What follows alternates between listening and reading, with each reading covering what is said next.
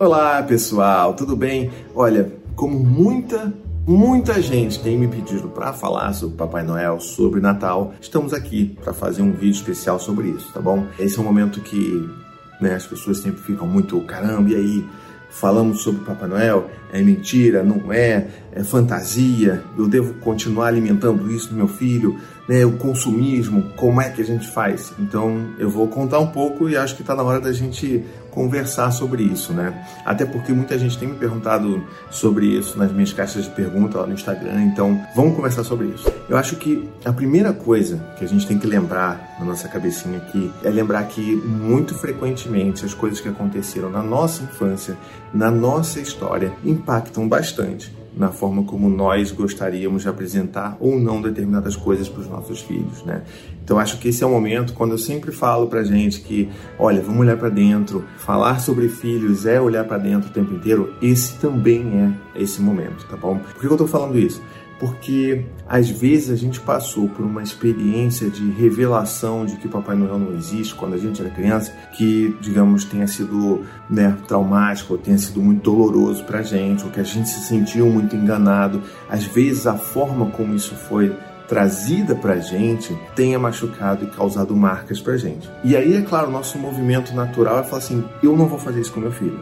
É claro, né? As coisas que nos fizeram sofrer ao longo da nossa vida inteira, a gente tende a falar assim, não, eu não vou fazer. E você rejeita aquela ideia por completo. E eu não estou falando aqui que você deve ou não falar pro seu, né, seu filho se, né, que deve acreditar ou não Papai Noel. Longe de mim ficar ditando regras sobre isso. Mas eu queria trazer esse ponto de reflexão, de até que ponto, às vezes, isso é algo que está ali ainda, que a gente não trabalhou, que ainda está doendo e que quando a gente se lembra, volta a doer, né? Então, até que limite a gente deveria deveria estar tá deixando essas coisas impactarem tanto na forma como nós é, vemos a criação dos nossos filhos. Então vamos lá. Existem, por exemplo, pessoas que descobriram que Papai Noel não existia por causa de algum primo que foi lá e deu risada e que ridicularizou você como criança e que você percebeu que você estava sendo enganado ou que aquela criança fez como aquilo tudo tivesse sido algo muito, muito horrível que você não deveria acreditar jamais em Papai Noel. E esse sentimento de vergonha, de raiva, de desconfiança dos pais, é claro que isso vai fazer com que a gente fique né, com essas marcas para quando a gente passar por essa experiência com os nossos próprios filhos.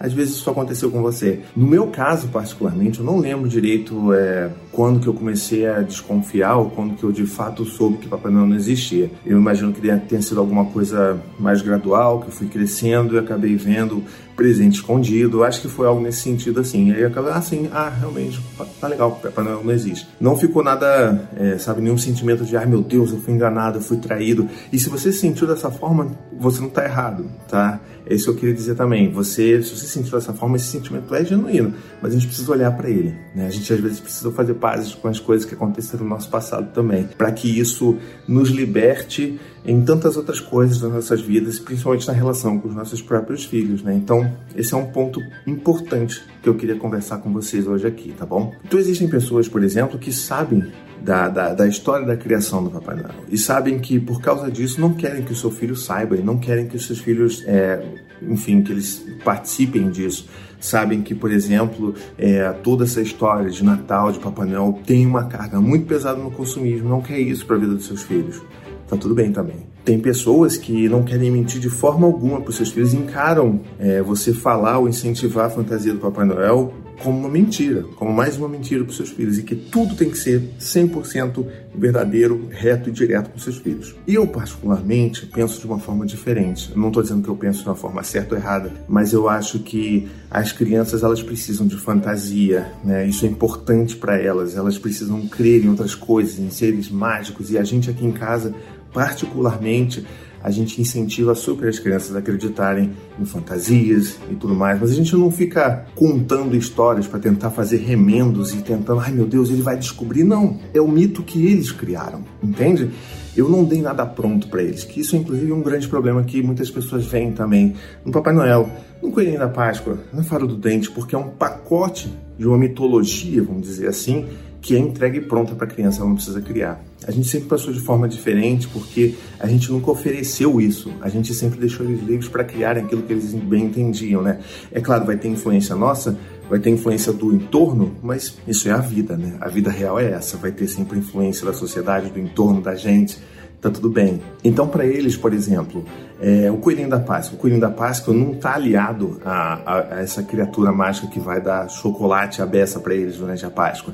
É um serzinho da floresta que aparece lá e deixa frutos, né, frutas secas, deixa ali algumas coisinhas, alguns docinhos diferentes. Nunca está aliado a essa coisa mercadológica, sabe? Mesma coisa para a fada dos dentes. A gente nunca quis que a fada dos dentes deles fosse aquela coisa aliada com dinheiro, esconde embaixo do travesseiro dinheiro e tudo mais. Então, lá em casa, por exemplo, a gente tem uma portinha mágica, que na verdade é um portal que vai para o mundo da fantasia, o mundo dos elfos e das fadas. Então, através daquele portal, por exemplo, quando cai algum dente, eles colocam na porta. No dia seguinte, eles têm uma pedra preciosa que a fada deu para eles ali, que ela deixa ali na portinha, né, através daquele portal mágico. Eles já tiraram aquilo da, né, da parede e já viram que não tem nada ali.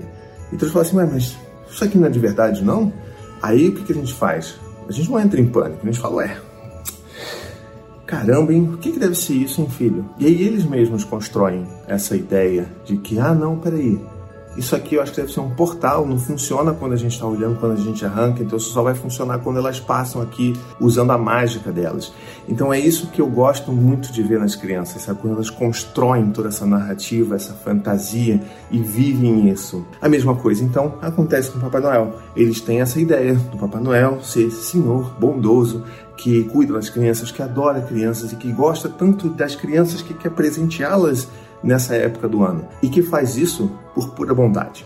E isso é uma coisa importante que a gente faz aqui em casa. A gente não alia o Papai Noel ao bom comportamento. Então, pra gente, ele não é esse velho moralista que, ah, se você se comportou bem, eu vou te dar um presente. Se você não se comportou bem, eu vou te dar um pedaço de carvão. Então, pra gente, isso não existe. Ele só é um cara muito legal que tem lá a sua fábrica, de acordo com os meninos, de várias criaturas mágicas, não apenas elfos, mas várias criaturas mágicas da floresta ajudam ele a construir, a conseguir carregar e transportar esses brinquedos. Eles super se preocupam, inclusive, com o Papai Noel, porque sempre na véspera de Natal eles deixam ali ó, um copinho de leite de noite antes de dormir, um pratinho com biscoito e botam um, um legume que tiver ali para as renas do Papai Noel. E aí, é claro, a gente gosta de incentivar isso, né? Então, no dia seguinte, a gente vai lá, eu como um pedaço daqueles biscoitinhos, bebo um pouco daquele leite, a gente dá aquela, né, dá uma, como se alguém estivesse ali e consumido aqueles produtos que os meninos ofereceram, sabe? E aí os presentes estão ali na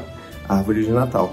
Então, pra gente, isso é muito especial porque é algo que foi construído muito com a participação deles e que não tem essa coisa do troca de ser um bom menino, de ser isso. Inclusive, antes da pandemia, né, os meninos já iam em, em, shoppings e conversar com o Papai Noel na época do Natal e tudo mais. E a gente lembra uma vez específica quando um Papai Noel perguntou para eles: ah, vocês se comportaram, vocês fizeram bagunça e tudo mais. E como eles nunca tiveram isso, né, nunca tiveram medo de esconder aquilo que eles fazem, eles contaram: ah, não, então ontem a gente brigou, eu bati no Gael e tudo mais, não sei o que. E o Papai Noel mandou essa: bom, vocês estão se batendo, não vou poder dar presente para vocês, vocês têm que ser bons meninos. E aí o que, que o Dante fez?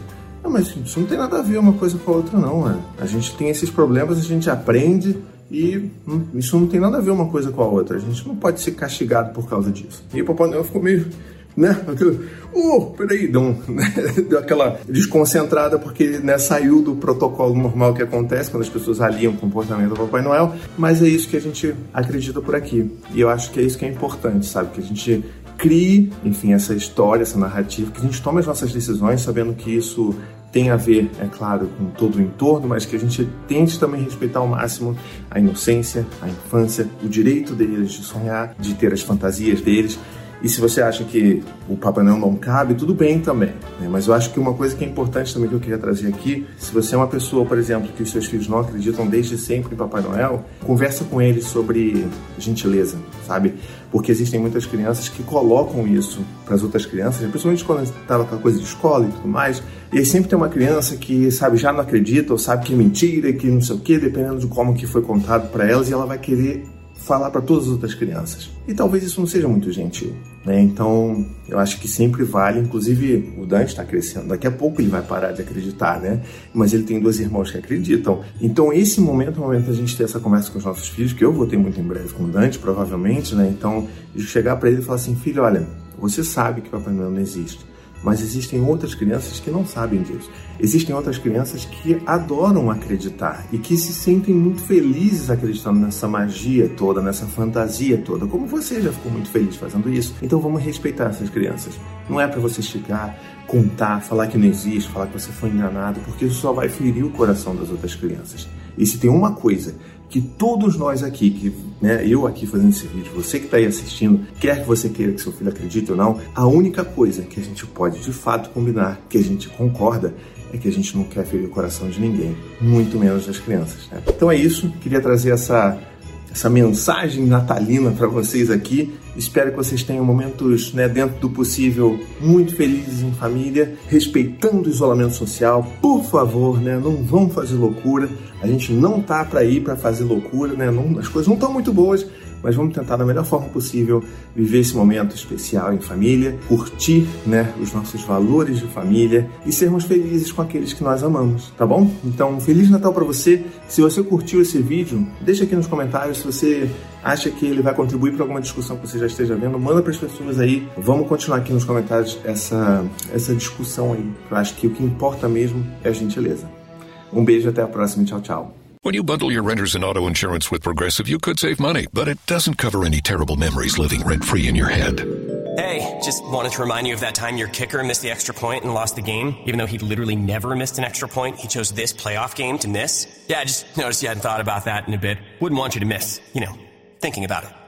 Sorry, we can't save you from that memory, but we could save you money bundling your renters and auto insurance with Progressive. Coverage from Progressive Casualty Insurance Company affiliates and third-party insurers. Renters insurance and bundle discount not available in all states or situations.